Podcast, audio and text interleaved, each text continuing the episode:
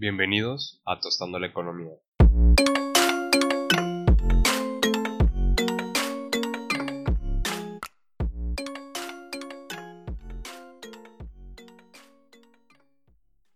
El día de hoy platicaremos sobre un tema controversial, el cual mucha gente critica, opina o simplemente discute al respecto. El tema del día de hoy será el socialismo. Soy Emiliano y bienvenidos al segundo episodio de Economía 101 donde tratamos temas esenciales de economía y donde podemos platicar sus dudas. Ahora, para entender primero qué es el socialismo debemos entender qué es un sistema económico. Existen muchas definiciones de qué es un sistema económico, pero una de las definiciones que podemos tomar es que un sistema económico es la relación que existe entre las diferentes clases que están involucradas en economía, haciendo referencia a las personas, y la forma en que se producen los bienes y servicios. Durante la historia de la especie humana han existido distintos sistemas económicos, empezando desde la cooperación comunitaria, transitando por el esclavismo, el feudalismo y eventualmente el capitalismo. La especie humana ha tenido muchas formas para producir y para satisfacer sus necesidades. Ahora, si se dan cuenta, me faltó por mencionar un sistema económico, el socialismo. El socialismo es un sistema económico particular, ya que a diferencia de otros no hay clases sociales. Esto significa que no existen divisiones entre clases altas, medias o clases dominantes y dominadas. En el socialismo, la gente, el pueblo, es dueña de los medios de producción. Esto quiere decir que los ciudadanos cualquiera son dueños de las fábricas, son dueños de las extractoras, son dueños de los campos, son dueños de absolutamente todo lo que tiene un país como estructura productiva. El pueblo es el gobierno del sistema socialista por lo cual es evidente que es un gobierno democrático y es un gobierno que no está centralizado por un partido político o un dictador. Entonces podríamos sintetizarlo como el sistema económico donde el pueblo gobierna al pueblo y donde el pueblo produce para el pueblo. Ahora yo les quiero preguntar, ¿creen que el gobierno de México es socialista? Los grandes empresarios siguen siendo dueños de los medios de producción. La clase política sigue teniendo el poder de siempre, aunque digan que no es cierto.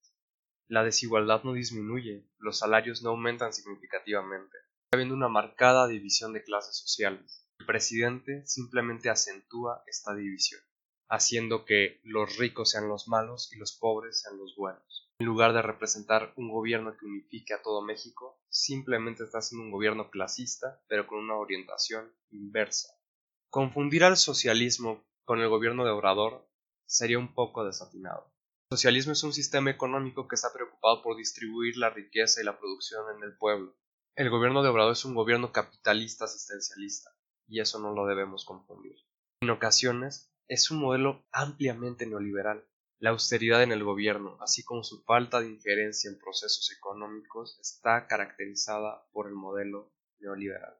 Entonces no hay que confundir un gobierno asistencialista con un gobierno socialista y también debemos entender que es diferente un modelo económico a un sistema económico. El modelo económico únicamente es un cambio de la configuración de un sistema. Un ejemplo puede ser el modelo capitalista de industrialización por sustitución de importaciones, que tenía como objetivo impulsar la actividad industrial en el país y aún así seguir con las mismas relaciones sociales de producción. Y este modelo económico está acompañado de proteccionismo, lo que significa que se ponen barreras para los bienes o servicios internacionales o de mercados que no corresponden al mercado nacional o al mercado interno, para así proteger a los productores mexicanos. Por otro lado, el gobierno neoliberal está enfocado a las exportaciones, por lo que necesitas un mercado abierto que permita al país el mayor flujo posible de mercancías hacia afuera y hacia adentro. Este es un modelo sin protección alguna al mercado interno del país y es el modelo en el que nos encontramos actualmente. Se caracteriza también por una disminución muy muy importante de la actividad estatal o gubernamental en la economía.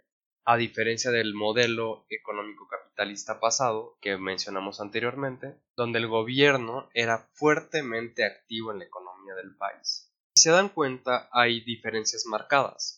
Pero esto no significa que la esencia no sea la misma. La esencia de ambos modelos sigue siendo el capitalismo, el cual está compuesto por una clase dominante que es la poseedora de los medios de producción o los capitalistas, y todas las demás clases que no son poseedoras de estos medios de producción. Esto significa que puedes tener mucho dinero pero no ser perteneciente a una clase dominante. por lo cual puedes estar beneficiado en el capitalismo pero no ser parte de la élite capitalista. Entonces regresamos al tema original. ¿El gobierno de Obrador es socialista? La respuesta es no, porque la forma en la que se sigue produciendo y que las clases sociales se siguen relacionando es la misma de siempre. Entonces podemos llegar a la conclusión que Obrador es un capitalista como cualquier otro político. La diferencia son los grupos de poder que están con él. Obviamente tiene empresarios que lo apoyan, tiene políticos que lo apoyan y ellos también son parte de una élite. Entonces lo que estamos viendo en realidad en los medios, en Twitter, en las noticias, en los periódicos, es una lucha de élites. No es una lucha del pueblo contra los ricos, es una lucha entre la gente que tiene poder en el país. Y ahora se preguntarán, bueno, ¿el socialismo es opción? Y la respuesta es no. Es un sistema económico viejo y desactualizado. Tiene carencias para alcanzar niveles de productividad que satisfagan a la población. Está demasiado preocupado por distribuir y poco por producir. Sin embargo, nos deja cuestiones claves, que es que las clases sociales se relacionen por igual, que no haya divisiones, que no haya fifís y que no haya chairos, simplemente que haya un país unido por un bien común, el bien de México. Debemos buscar una forma entre balancear los intereses económicos, el crecimiento, el desarrollo, la innovación, junto con la vida digna de todas las personas que componen al país. Tenemos un gran desafío por delante, ya que ni el socialismo ni el capitalismo son las opciones para llevar a México a un futuro fructífero. Se necesita algo nuevo, algo que nos permita redistribuir y producir al mismo tiempo. En algún punto se intentó el siglo pasado con los estados de bienestar, pero se dieron cuenta de que no era un sistema que se pudiera sostener. Era un capitalismo benéfico, pero estaba destinado a explotar. Debemos encontrar una forma de llevar el bienestar a largo plazo y no que solo sea por periodos de crisis.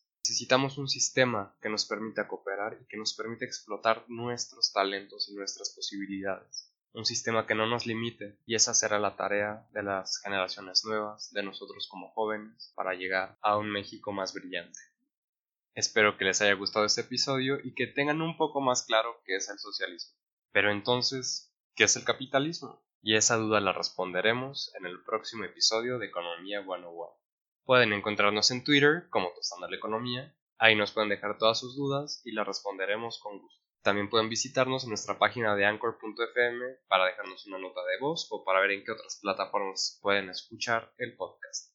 Los veo en el próximo episodio de Economía 101 y los invito a ver los otros episodios de Tostando la Economía, donde hablamos de temas un poco más complejos y durante un poco más de tiempo. Soy Emiliano y fue un gusto compartir estos minutos con ustedes. Les deseo un excelente día y nos vemos pronto. Hasta luego.